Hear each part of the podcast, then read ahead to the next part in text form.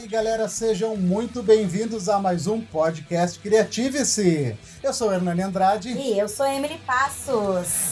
E mamãe, eu quero papá.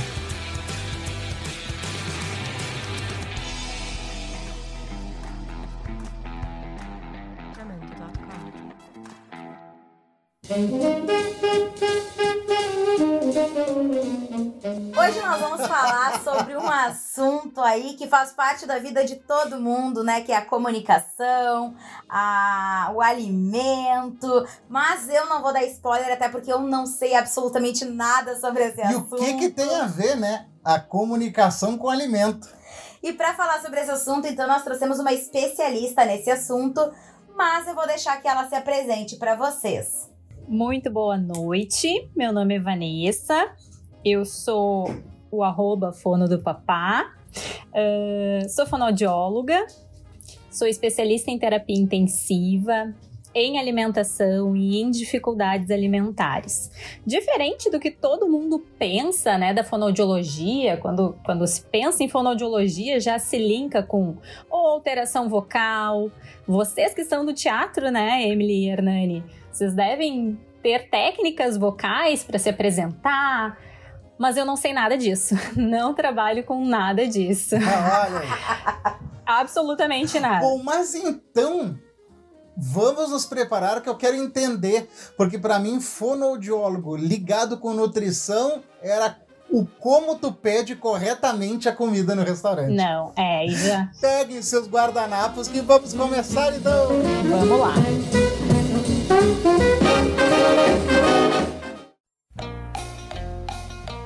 Muito bem, Vanessa. Então conta pra nós nesse primeiro momento como é que tu chegou nessa profissão, né? Era o teu sonho de criança? Na época do vestibular, tu pensou em fazer isso? Como surgiu uh, essa profissão na tua vida? Olha, até hoje nunca encontrei uma criança que diga que queira ser fonoaudiólogo, né? Eu acho que não passa nem pela cabeça da criança que exista uma profissão como essa. Uh, não, durante a minha infância, queria ser como a Emily é, né? Queria ser professora. Esse era o meu sonho. Hoje eu posso realizar um pouco disso com a docência na área da fonoaudiologia. Mas a fonoaudiologia veio na época do vestibular mesmo. Eu queria. Comecei a fazer testes vocacionais e verifiquei que eu tinha uma aptidão para a área de reabilitação. Então, fiquei entre fisioterapia, que seria uma reabilitação motora, e uma colega totalmente acabou me influenciando, porque ela já fazia graduação em fonoaudiologia, e disse que essa área de reabilitação uh, de fala, de alimentação, de linguagem, teria um pouco mais a ver comigo. Aí fui totalmente influenciada. Dentro da graduação, eu comecei a ver o universo que a fonoaudiologia é, que é muito além de voz e linguagem, né? Aquela criança que fala com trocas na fala, que tem trocas na escrita, é muito mais do que isso. E acabei me apaixonando pela área de alimentação, né, de deglutição dentro da fonoaudiologia. Porque, deixa eu te interromper, isso é muito louco, cara. Quando a gente fala em fonoaudiologia, realmente vem toda essa questão de pessoas que têm que. Tem gente que é gago, tem gente que tem problema na língua, mas Agora eu te pergunto o que que tem a ver, o que que é essa, como é que, como é, que é o nome? Fono, fonoaudiologia? Reabili de reabilitação. Com reabilitação de alimentação, de disfagia, porque a fonoaudiologia, ela trabalha com o sistema estomatognático, que, que são funções de fala, voz, sucção, deglutição e uma articulação. Então, eu acabei indo para a parte de deglutição, que usa toda a musculatura de mímica facial e musculatura faríngea para deglutir. Então, são aquelas crianças que têm tosse, engasgo quando vão comer. Uh, são adultos também, né? Eu, especificamente, trabalho só com crianças com essas dificuldades. Mas são os adultos agora, pós-Covid, que ficam entubados por um longo período e aí precisam de reabilitação de deglutição depois, ou da retirada da traqueostomia, ou da retirada do tubo. Então eu voltei uh, toda a minha formação para essa área, reabilitar a deglutição de paciente, no caso, paciente pediátrico. E nesse caso, então, tu é uma médica. Não, não, não fiz medicina, eu fiz fonoaudiologia. Trabalho com reabilitação. Não posso receitar medicamento, uh, não posso fazer ah. operações. Eu reabilito. Né? O médico diz assim: ó, esse paciente. Mas tu faz, provavelmente existem dentro de uma equipe no hospital, do médico, a enfermeira, tem alguém assim dessa área, então sempre para compor a, essa equipe que atende esse paciente. Sim, sim. A minha primeira especialização foi em terapia intensiva. Então eu trabalhei em várias UTIs dentro do complexo hospitalar da Santa Casa. Uh, reabilitando a deglutição desses pacientes, ou traqueostomizados ou pós-intubação. São pacientes que permanecem por um longo período intubados, usam sonda de alimentação, né, uma sonda nasal ou uma gastrostomia para se alimentar, e nós fazemos essa parte de reabilitação, dando força para essa musculatura, reabilitando uma via oral segura e prazerosa para esses pacientes. E tu disse que hoje o teu público-alvo são as crianças. Mas como assim? São as crianças que passaram por alguma cirurgia ou elas nascem com algum problema ou não? É desde lá do nascimento, da, da sucção da mama, lá na hora do mamar, como é que funciona isso? Deixa eu só aproveitar, sabe que a minha uhum. irmã, a Laís, ela nasceu com refluxo. Uhum. Ela provavelmente seria uma paciente tua? Uh, se esse refluxo, porque assim, o refluxo ele é um conteúdo que vem de uma via digestiva, né? O corpo não sabe como se defender desse conteúdo que vem de uma via que não da boca. Isso, ela tinha que dormir em 90 graus, era uma loucura. Uhum. Por quê? Porque eles correm o risco, o corpo não sabe como se defender disso, então corre o risco de aspirar. Aspiração é quando entra qualquer conteúdo que venha de via oral ou de uma outra via na via aérea, seria a via de respiração, que não é para entrar nada de alimento por ali. E isso que é o que a gente chama de disfagia, que é essa área que eu trabalho. É quando há entrada de alimento ali em via aérea. E isso é muito grave, os pacientes morrem por aspiração de alimento, né? Morrem pela aspiração de líquidos. E as crianças, como a Emily tinha perguntado, se eu trabalho com crianças com alteração ou crianças já com desenvolvimento típico, que a gente chama, como eu trabalho especificamente com bebês e crianças, eu acabo trabalhando desde o bebezinho prematuro, que nasceu antes do tempo, então ele não ficou de, não ficou os 38 semanas dentro da barriga, nasceu um pouco antes do tempo e não maturou todos os reflexos que ele precisava para se alimentar com segurança. Então a gente faz toda uma estimulação desses reflexos com esse bebê ainda muito prematuro, esse bebê ainda deveria estar uh, se desenvolvendo dentro do útero da mãe. A gente já inicia esse trabalho para esse bebê. Aí eu não chamo de reabilitação, eu chamo de habilitação, né? Eu tô habilitando esse bebê. Ah, é verdade. Sim. A desenvolver essas funções. E depois do nascimento, né? Muitas mamães vêm com alteração na amamentação.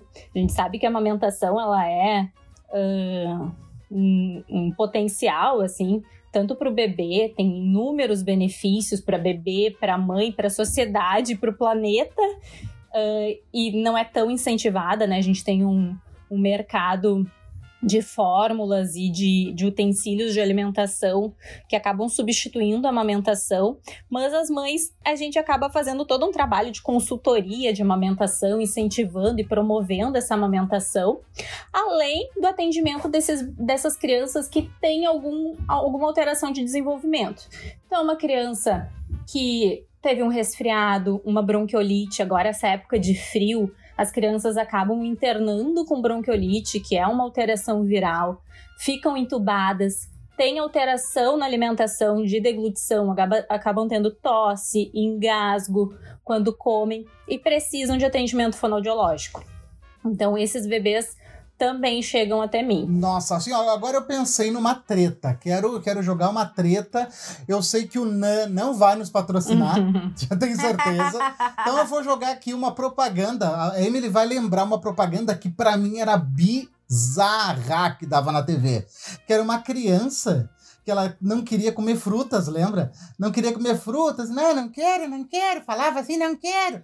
E a mãe dizia, não, não tem problema, eu, a mamãe vai fazer esse leite com o NAN, fórmula... Não era sustagem. Era sustagem? Então, NAN patrocina nós, sustagem não vai dar. Isso, sustagem. Come hum. sustagem, que tem as mesmas vitaminas e minerais da planta. Eu ficava, digo, cara, que bizarro, eles vão Como é que alguma família acredita nisso?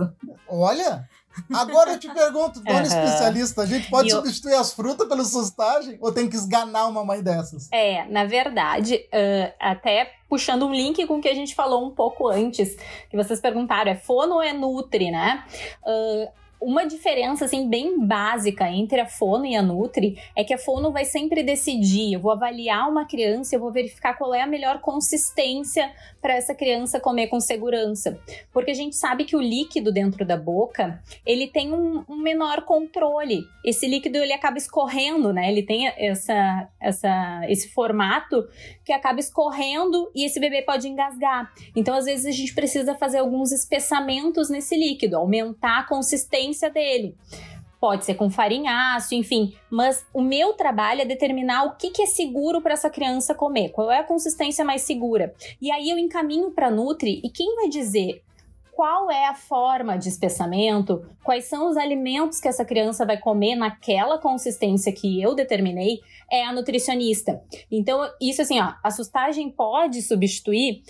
Uh, eu, tecnicamente, não teria condições de dizer para vocês. Sei que não, né? A gente sabe que uma farinha nunca vai substituir os nutrientes que, que frutas e verduras contêm. Mas esse, esse sim é o trabalho bem específico da Nutri. Quem monta cardápio que essa criança tem que comer, uh, a qualidade que essas crianças têm que comer, é realmente a nutricionista. Mas, de novo, acaba sendo um trabalho bem em parceria, porque eu imagino que as famílias muitas vezes vêm perdidas ou numa situação de não conseguir entender direito o que está acontecendo. Tu dá uma luz, mas encaminha, Sim. então, para essa outra profissional que, em parceria, monta aí um, um cardápio né, especial, específico para. Uhum. E a gente tem que estar tá atualizado, né? Eu digo, hoje eu faço muito mais formações de áreas.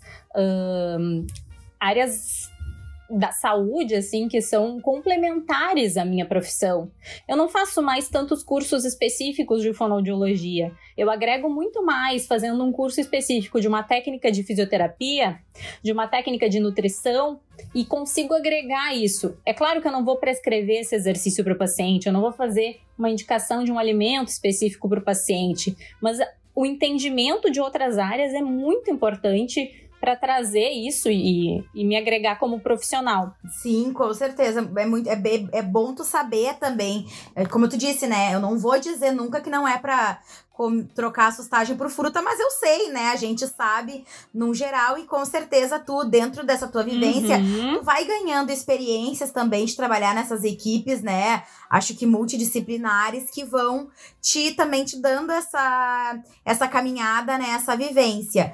E então o teu trabalho ele partiu muito do hospital. E hoje, tu ainda atende no hospital? Eu atendo hoje. Uh, faço algumas consultorias no hospital. Vou te dizer que financeiramente não, não compensa mais hospital. Uh, o número de atendimentos hospitalares é muito grande para um, um valor de atendimento muito baixo que eles acabam pagando. Então, eu faço atendimentos no consultório Uh, tive um, um networking assim, bem importante com vários médicos do hospital. Então, essa criança tem alta e o médico já, já encaminha o meu nome. Então, essa criança me procura no consultório, né? Esses familiares. E, e faço atendimentos online também, né? A pandemia acabou abrindo essa, essa oportunidade, essa janela de oportunidades virtuais. Nosso conselho também liberou os teleatendimentos que não eram regu regulamentados antes, né? E agora a gente tem essa possibilidade também.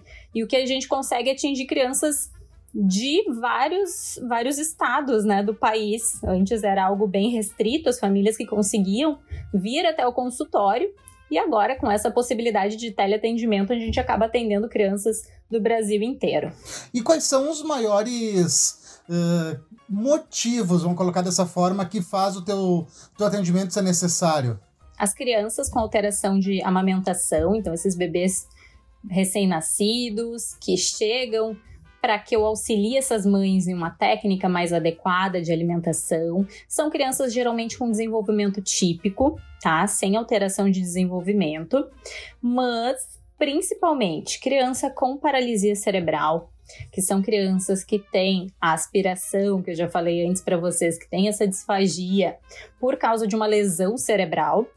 Então, essas crianças tiveram uma alteração ou antes do parto, durante o parto, ou uma lesão cerebral ainda após o nascimento e acabam apresentando essa lesão numa área específica de deglutição. Então, elas vêm para uma reabilitação.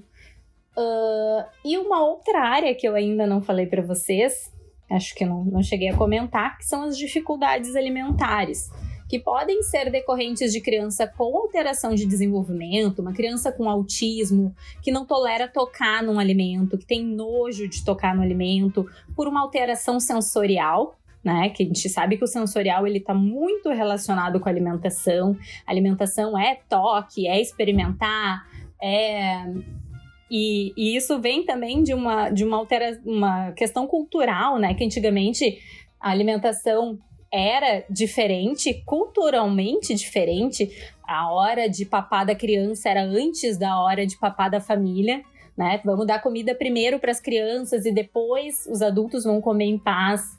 Uh, as crianças tinham um hábito de comer na frente da TV com distratores, que são os que a gente uh, chama hoje, né? Que é um vídeo, é um tablet tocando. E aí essa criança não tem pertencimento àquele momento. Essa criança não está vivendo aquele momento, ela nem sabe o que, que ela está comendo, porque ela está totalmente concentrada nesse aparelho eletrônico e essa colher está entrando pelo lado.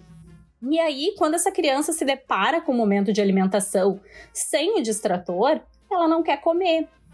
Ela não quer comer as verduras, ela não quer comer as frutas, ou ela não quer comer o arroz e feijão, ela tem uma alteração sensorial. Então, essas crianças também chegam para mim, essas crianças com dificuldade alimentar.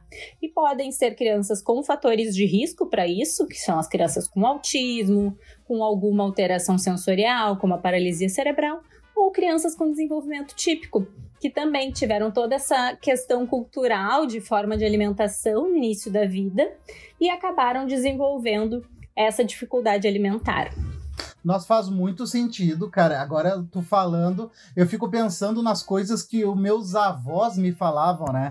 Tem muita coisa que é mito e realmente ah, deve atrapalhar no desenvolvimento ali do paladar, da, da experimentação da comida. E eu deixo aproveitar para te perguntar: existe fundamento em tu comer primeiro a comida de sal, que nem dizia minha avó, e depois a sobremesa, porque senão tu vai perder o apetite ou isso é só a construção social? Uh, isso é uma construção social e, inclusive, é uma forma de barganha que muitos pais utilizam, né? Se tu não comer tudo, tu não vai uh -huh. comer a sobremesa. Se tu não comer tudo, tu não vai sair para brincar. Então são algumas formas assim de recompensa que os pais traziam, que é bem a questão cultural né? Da criança ser obrigada a comer aquele salgado para ganhar sobremesa como prêmio, como recompensa. E aí eu vou contar para vocês uma história uh, de um, um um pai de, de, uma criança que eu comecei a atender e expliquei para eles, né? Essa terapia alimentar que eu faço é muito baseada na instrução dos pais. Porque essa criança vai vir para atendimento comigo uma ou duas vezes na semana durante 45 minutos.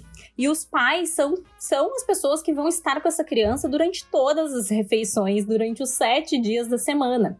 Então, eles são a base da terapia alimentar. Eu preciso instrumentalizar esses pais para que eles façam o que eu faria ali com aquelas crianças além deles serem o porto seguro dessas crianças, né? Eles não querem comer com a tia Vanessa, eles querem comer com o papai e com a mamãe, que são as figuras de, de carinho deles, de proteção.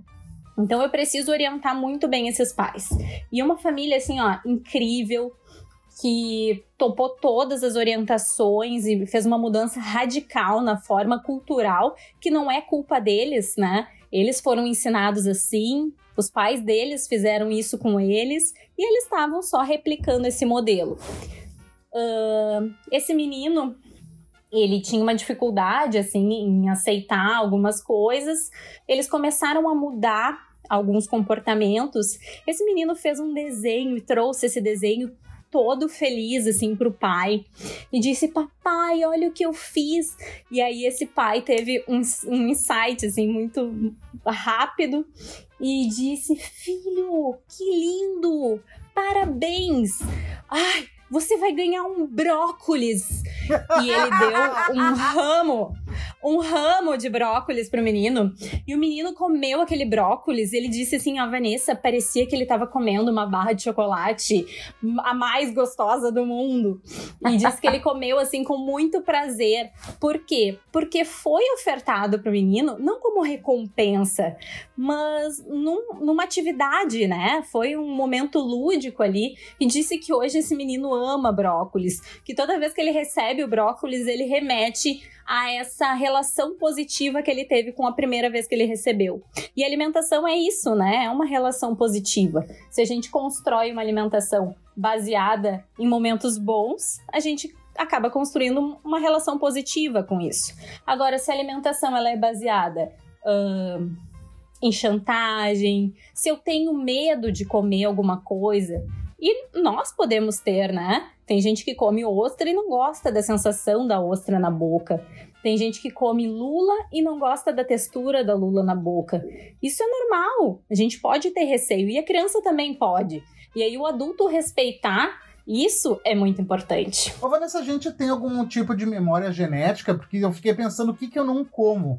Mas frutos do mar, até aqueles que eu não provei, eu não gosto muito. Será que tem algum tipo de memória genética ou a gente faz associação? E eu já aproveito e linko mais essa pergunta com aquelas questões de criança que não gosta de cebola, que não gosta de beterraba. Sim, nunca ter provado. É.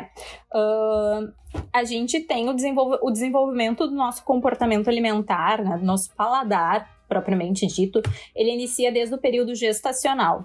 Então, durante a gestação, tudo que a mãe vai consumindo, ela vai passando através do cordão umbilical já para a criança. Então a criança tende a ter um paladar mais próximo do que a mãe se alimentava. E por isso que gestantes que estão ouvindo tenham uma alimentação Nossa. variada. Isso é muito importante, variar a alimentação e não comer sempre a mesma coisa, que a gente sabe que também é uma questão de gestante, né? Acabam tendo enjoos para determinados alimentos e aí ficam com uma restrição daquele determinado alimento e acabam tendo preferências e desejos por outras coisas e comem muito uma coisa só. Por isso que gestante tem que variar. Segundo ponto, amamentação tudo que a mãe vai comendo enquanto está amamentando, ela vai passando, isso muda o sabor do leite materno. O leite materno ele é uh, adaptado conforme a alimentação da mãe. Então, a mãe comer, também ter essa alimentação variada, também é importante para a criança já vá conhecendo alguns gostos diferentes. E um fator genético, já mega comprovado por pesquisas científicas, são uh, o, o paladar para o doce, né? Que a criança tem maior aptidão para o doce há uma recomendação de que as crianças não sejam expostas a açúcar antes dos dois anos de idade. Por quê? Já se tem esse paladar com maior aptidão para o doce. Se a gente expuser essa criança ao doce, com certeza é isso que ela vai querer comer. Ah, que interessante. E sobre essas perguntas, assim, de curiosidade, como o Hernani disse, né, que os, os pais e as famílias uh, utilizavam a questão de comer o doce depois, a questão de beber junto com a comida, né, de ingerir líquidos. Eu já trabalhei em escolas infantis que era proibido dar para as crianças qualquer tipo de bebida durante a alimentação, eles só poderiam beber depois. Uh, é, por que isso realmente não pode? Como é que é a orientação? Isso é um inferno, né? Beber durante a comida é um caminho sem volta, cara. É. É um inferno. Tu fica, parece que tá faltando alguma coisa. É, isso é uma recomendação de nutricionista, tá? Eles dizem que há uma dilatação do estômago, né, enquanto tu tá ingerindo alguns líquidos junto. E confesso para vocês que eu também tenho esse vício, eu tomo água com gás junto com a alimentação, então tô mais perdida do que as crianças que acabam tomando líquido junto. Então, é, de certa forma, né, Vanessa, tu acaba fazendo lá dentro do consultório um trabalho com toda a família.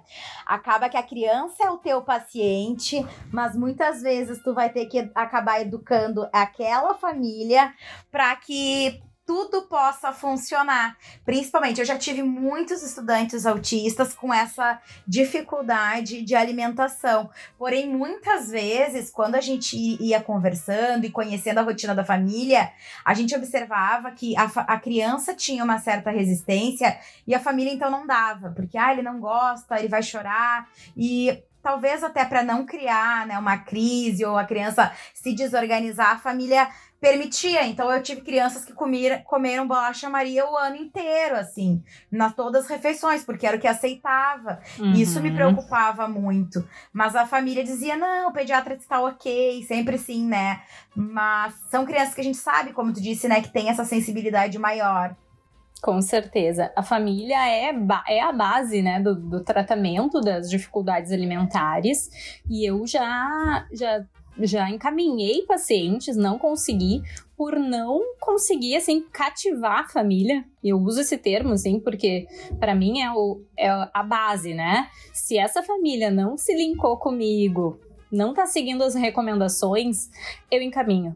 Eu encaminho para que outro profissional faça essa tentativa, de repente com uma outra abordagem consiga cativar essa família para que ela siga as orientações, porque senão o tratamento não vai ter efetividade mesmo família precisa abraçar essas orientações e seguir, porque senão eu vou fazer de conta que estou atendendo, a família faz de conta que a criança está sendo atendida e a criança fica sem benefício nenhum. E daí, para mim, esse trabalho não serve. No final das contas, tu funciona como uma super nani da alimentação.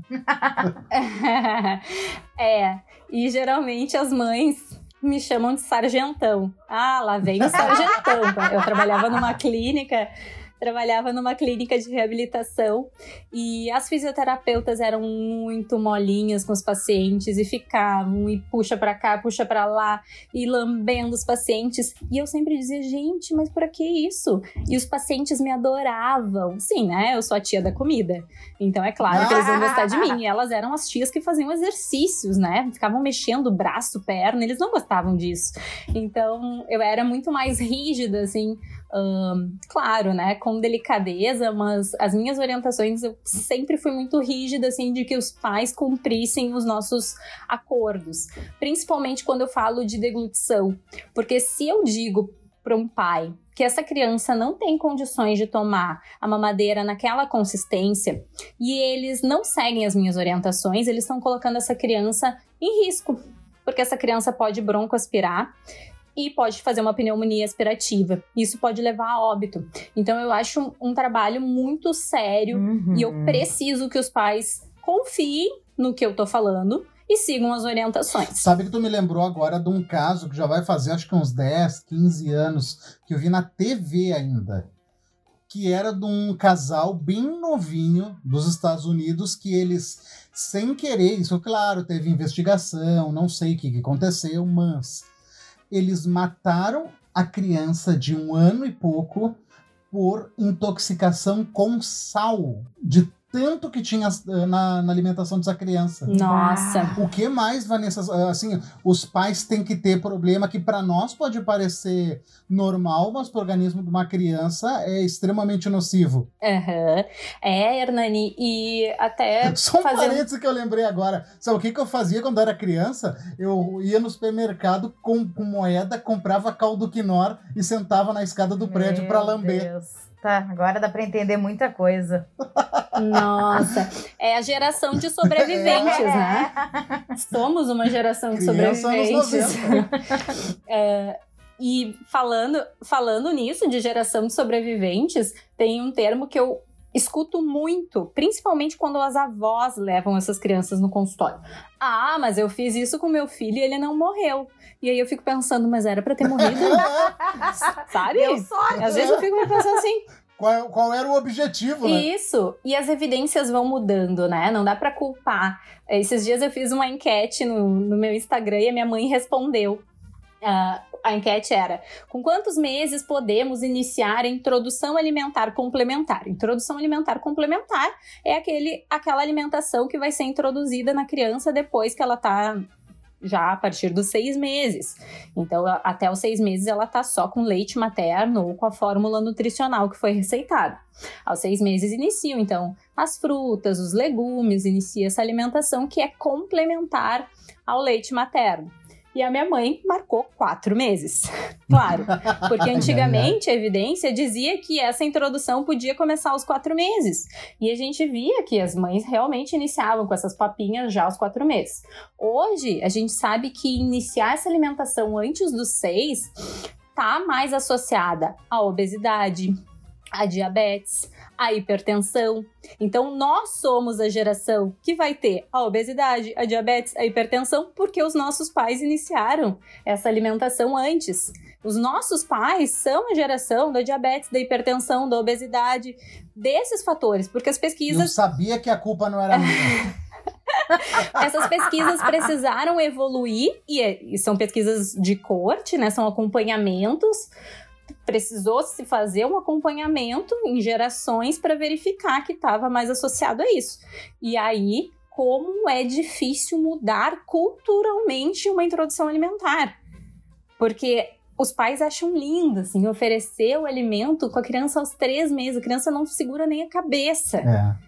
E os pais já estão dando uma colherada de papinha para a criança. E eu acho também que as famílias, às vezes, ficam numa situação de que a nossa licença maternidade é muito curta, aos quatro meses, muitas vezes tu é obrigada a submeter uma criança a ir para um berçário. Eu acho que a mãe, naquela, naquela, naquele medo de que a criança vá passar fome na escola, que não vai dar conta ou não vai se adaptar à fórmula, já vamos introduzir um alimento que para garantir que vai dar tudo certo, né? Eu não sei, mas eu acredito que deva passar um pouco por isso também. Eu, eu fico puto com essa história de estar tá dando Coca-Cola na mamadeira. Mas acho que isso é mais adiante, né? É, não, é um pouco mais adiante, mas mesmo assim, o que uma criança de um ano vai estar tá tomando Coca-Cola, cara?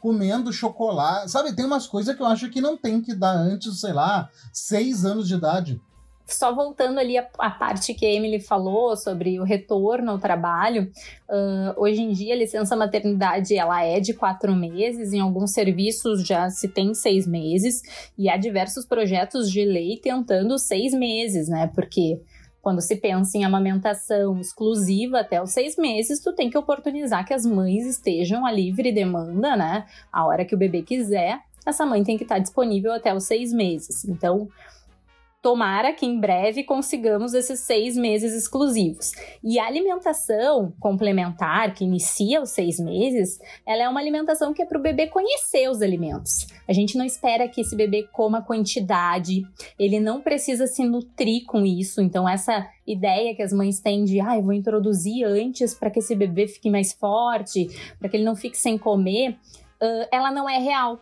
Porque até o primeiro ano o principal alimento para essa criança vai continuar sendo o leite materno ou leite, né, a fórmula nutricional. A alimentação ela é bem como o nome diz, complementar. É uma introdução alimentar complementar, vai ser complementar a esse leite. Então é para a criança conhecer, é para a criança se lambuzar, conhecer as texturas. E hoje em dia tem várias formas né, de introdução alimentar. Tá muito em moda aquela, aquele BLW, que ele é o desmame guiado pelo bebê, que o bebê pega e leva até a boca com a mãozinha, não faz uso de talheres, para que essa criança conheça a textura do alimento, Uh, esses alimentos eles não vêm mais esmagados que nem papinha, que nem antigamente era um sopão, tudo de uma cor só, que se batia tudo no liquidificador. A criança não conhecia nada do que estava ali, né? Porque virava tudo uma coisa só. Hoje em dia, não. Esses alimentos eles são ofertados separadamente. Então, é o grãozinho de feijão que a criança vai pegar, é o arroz que a criança vai pegar, é a massa, são os legumes separados para que essa criança conheça textura, conheça a cor, o sabor, o sabor que tem cada coisa. E eu acho também que é importante de dizer que talvez a criança vai, vai precisar de mais uma vez para ser oferecido aquele certo alimento e que não é porque a primeira vez fez uma cara não muito boa, ah, ele não gosta disso. Não, a família também tem que ser, acho que fazer várias tentativas, uh, oferecer de outras formas. Exatamente. É, e como a criança está conhecendo, ela precisa de inúmera, inúmeras apresentações do mesmo alimento. Então, pode apresentar oito, nove vezes esse alimento. Porque essa criança, só a partir daí a gente vai conseguir dizer se essa criança gostou ou não. E é muito difícil a criança não gostar de alguma coisa, né? A não ser que essa criança tenha uma dificuldade. Mas como ela está conhecendo tudo isso pela primeira vez, essa criança tende a fazer uma cara de estranhamento, mas voltar a botar na boca. Porque estranhei, mas quero provar de novo. Então, esse é um comportamento bem comum das crianças. Mas agora eu quero polêmica. Agora eu vou trazer, eu acho que a maior polêmica de todas, referente à alimentação da criança. Essa agora, ou vão te amar ou vão te odiar. Quando a criança. É que tem duas linhas de pensamento tu bate na criança para criança, tu que eu digo os pais, né? Ou se bate na criança para criança. Pelo amor de Deus, não me compromete. ah, já manchete, doutora Vanessa bate nas crianças. Não, não. Não. Já sou sargentão, ainda vou ficar batendo nas crianças aí, pelo amor de Deus, vão acabar com a minha carreira nesse podcast. É... porque tem essas duas linhas de pensamento. Eu sei porque eu vivi isso dentro da minha casa. Ou se batia na criança para ela comer tudo que estava no prato, ou só dava comida quando ela sentisse fome. Por favor, qual é a forma correta? Eu não quero escolher nenhuma dessas duas, né? A gente não, não quero nenhuma dessas. Uh, deixar a criança com fome também é um daqueles mitos culturais, né? Bom, bater, nem não vou nem entrar no mérito de bater numa criança para que ela coma, né? Imagina qual é o comportamento que essa criança está desenvolvendo em relação à alimentação, né? A criança já vai comer com medo. Uh, mas imagina a. Gente, me perdi. Qual era a segunda? Deixar, deixar a, criança... ter fome. Quando tiver fome, vai comer. Ah, deixar a criança ter fome. Um, alguns pais ainda vêm. Isso é uma outra questão cultural, né? Deixa a criança com fome que ela vai comer.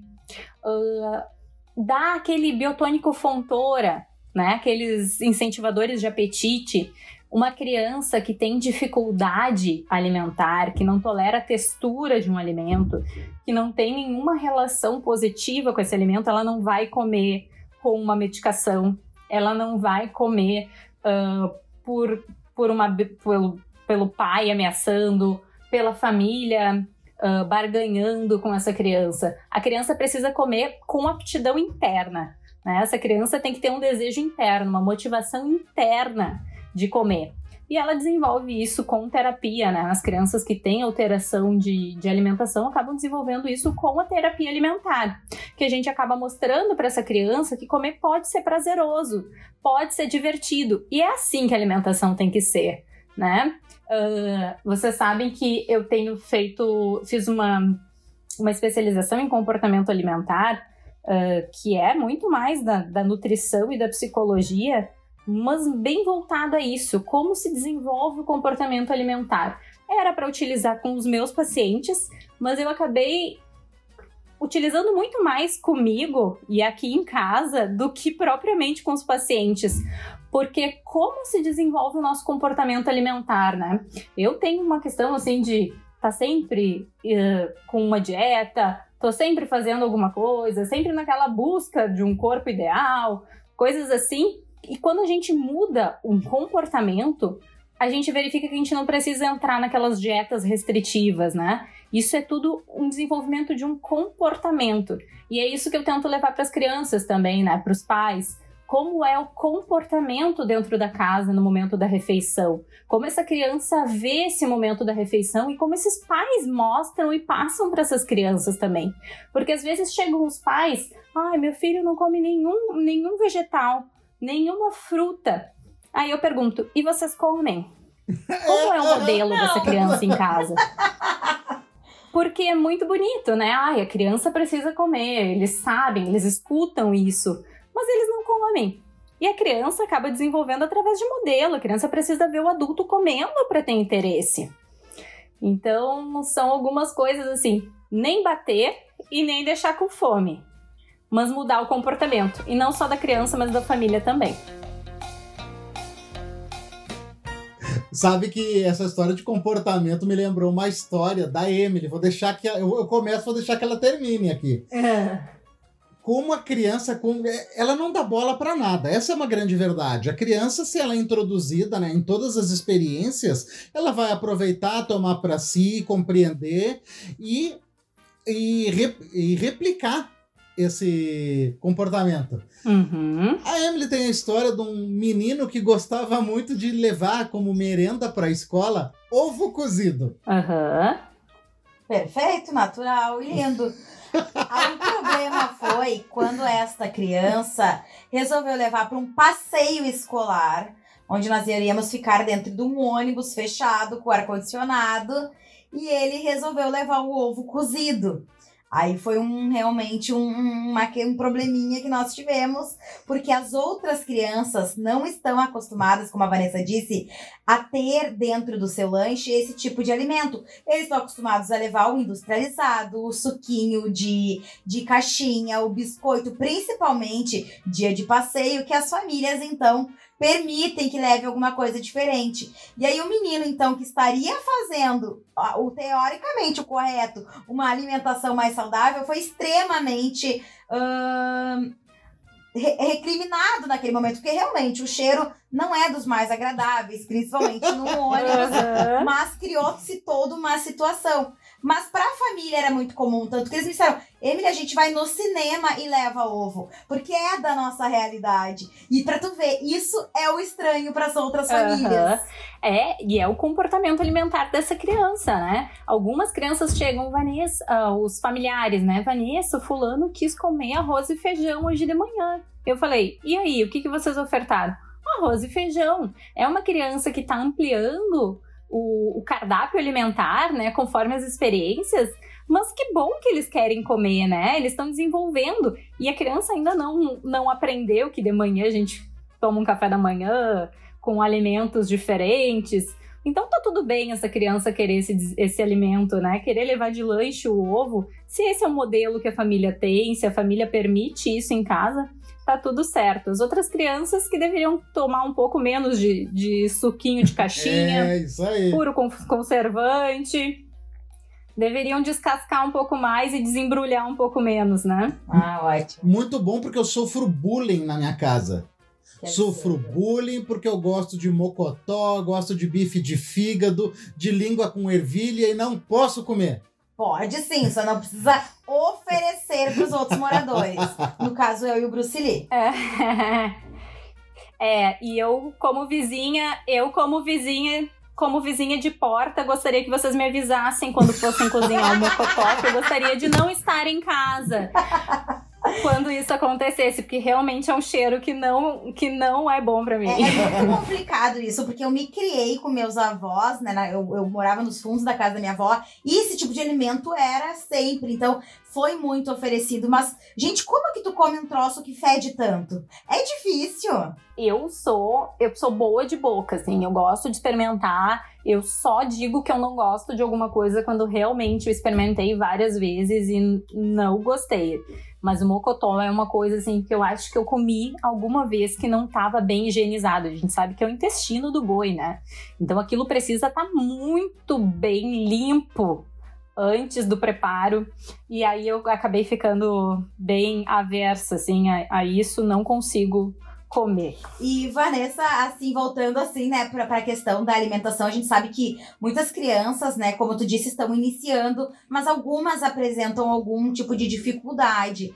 Uh, tem alguma coisa que possa ajudar? Eu vejo que lá no, no teu Instagram tu oferece algum um copinho e alguns talheres. Uh, e como é que isso funciona? Assim, é só para criança achar bonito né, e ter mais interesse? Ou isso tem alguma função realmente dentro aí da, da alimentação? Quando eu era criança, eu tinha uma colher que era em formato de aviãozinho, de plástico. Ai, ai, ai. Ai, eu já vou fazer um protesto, porque quando eu recebi a ficha do podcast, tinha um título Olha o aviãozinho.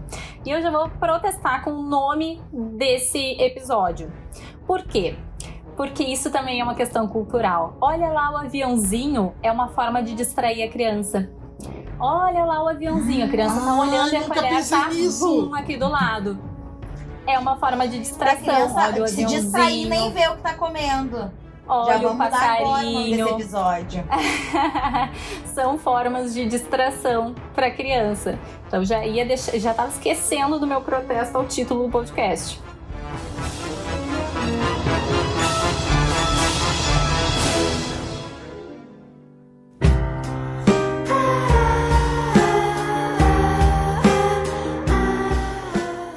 Será acatado, com certeza. Mas qual era a pergunta, Emily? Desculpa. Eu vejo que no Instagram, alguns, alguns momentos, tu põe uh, fotos, né, de alguns, de alguns uh, acho que é instrumentos para comer. Se isso é só para bonito, se é para distrair a criança, acho que já, acho que não.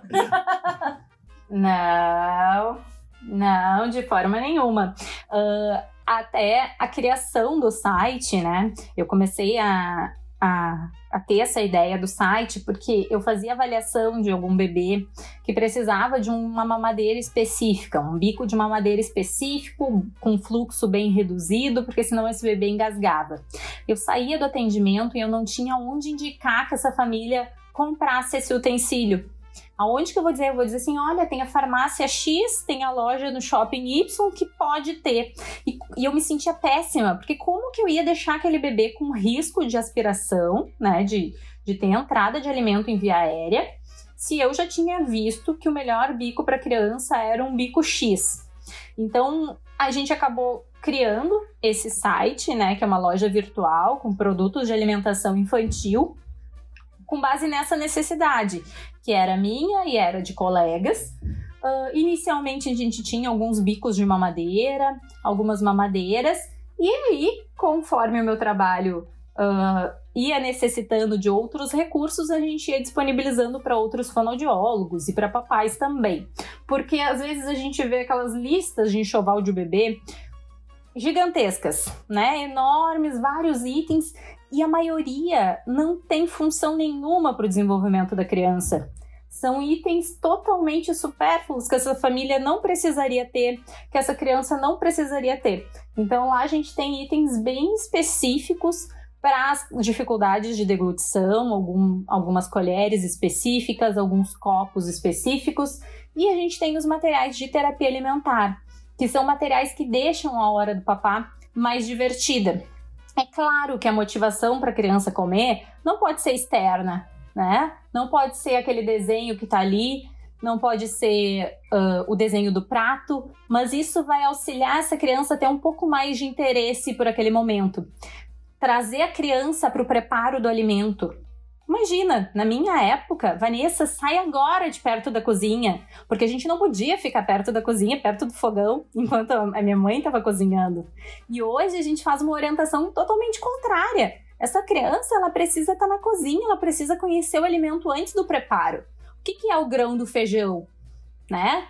A maioria das crianças não conhece, não tem contato com esses alimentos antes deles serem preparados e já chegarem processados na mesa para eles comerem. E é muito importante esse conhecimento. Então, trazer a criança para o preparo, ter forma de recorte para a criança recortar o alimento na, no formato do coração, no formato do carrinho, tudo isso deixa o alimento muito mais interessante e muito mais divertido criando essa motivação interna para essa criança comer. E até o desenvolvimento da autonomia de, de, das crianças, né? Porque eu vi que tem algumas coisas que são adaptadas, tipo, tem um copinho que não vira o, o, nunca o líquido que tá lá dentro. Então, a criança também pode ter essa autonomia de não é sempre a família ali auxiliando ou alguma colherinha que a própria criança já possa tentar uh, colocar ali, que ela já vem dobradinha ali, a pontinha. Então, acho que é, é muito interessante isso da criança realmente ser ativa neste momento e não só ser aquela, aquela passiva Isso. que tá sempre recebendo o alimento, mas não, eu participo na hora de posso tentar me alimentar, eu posso tentar participar.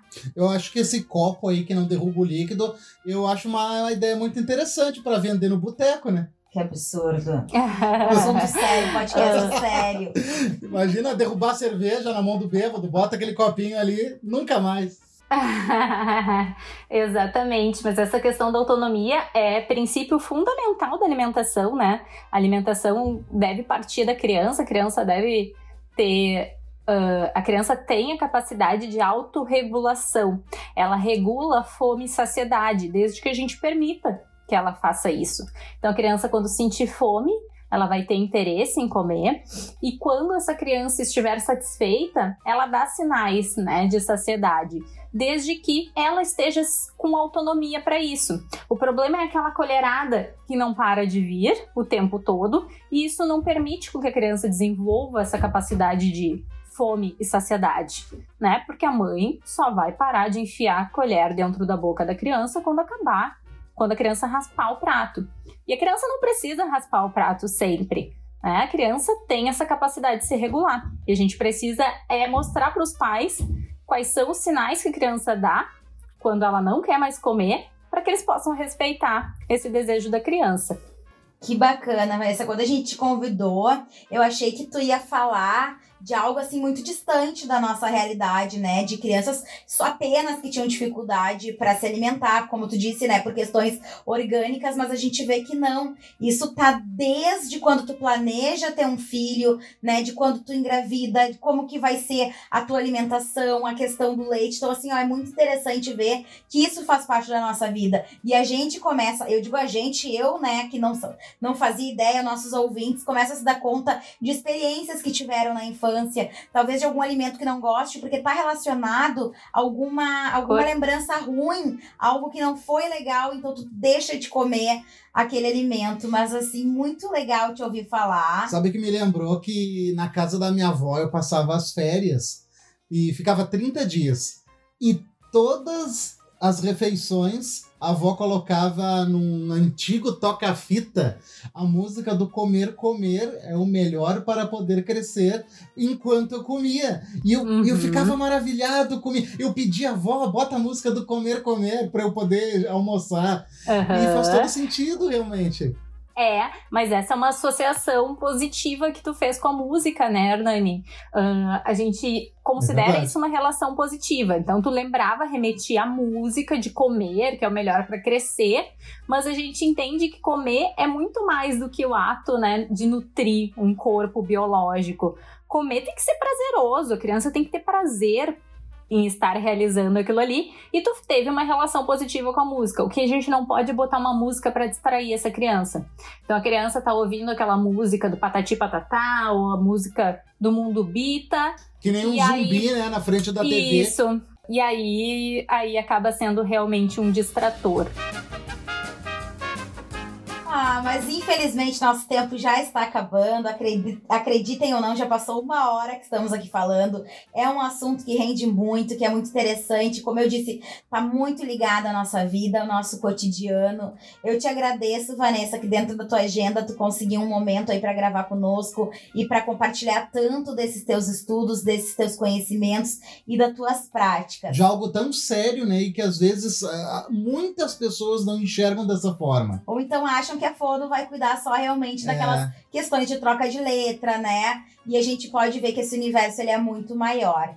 Aqui no Projeto Criativo, nós sempre pedimos que o convidado deixe uma mensagem final, porque a gente sabe que o podcast é algo que fica eternizado. Nós estamos gravando agora em julho de 2021, mas pode ser que as pessoas estejam ouvindo no futuro e talvez conhecendo sobre essas práticas. Então, Vanessa, agora a palavra é contigo. Pode abrir aí o teu coração e falar, deixar essa mensagem para o universo. Bom, queria agradecer imensamente esse convite. Uh, foi uma proposta nova, desafiadora para mim, nunca tinha gravado um podcast, nunca tinha nem escutado um podcast. Estamos em 2021 e eu realmente não tinha escutado um podcast. Uh, adorei, agradeço o convite queria deixar uma mensagem, né, que a gente possa dar um pouquinho mais de atenção a essa no essas novas informações sobre alimentação infantil, uh, tentar abrir um pouco o coração para essas, essas ideias culturais antigas, de deixar a criança com fome, de botar na escola que quando ela conseguir ver o coleguinha comendo, ela vai querer comer também, de botar TV na frente, eletrônicos, sobre desembrulhar menos, né, alimentos, vamos descascar mais alimentos para as crianças, preparar alimentos uh, mais saudáveis, porque as evidências estão aí, a gente precisa seguir junto com as evidências. E a gente já verificou que isso é o melhor para as crianças, para o desenvolvimento delas. E eu fico à disposição. Eu fico lá no arroba fono do papá para quem ainda não conhece, convido a conhecer a página. Faço um trabalho de divulgação de diversos assuntos sobre alimentação e deglutição infantil. É isso, pessoal.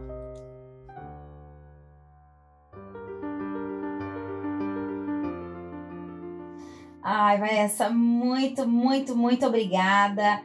Agradeço a você também que está nos ouvindo, que está sempre aqui conosco no Projeto Creative-se, sugerindo o tema. E seguimos com aquele desafio. Se tu é especialista em alguma coisa ou passou por uma situação muito inusitada, quer nos contar, entre em contato através do direct lá no arroba Projeto Criative-se no Instagram, que nós vamos bater esse papo então. Seguimos nas nossas redes sociais, sempre abertos para críticas, comentários, elogios, só chegar lá que a gente vai te atender. Pode chamar no direct, tá certo? Um abraço e, e até, até, o próximo. próximo.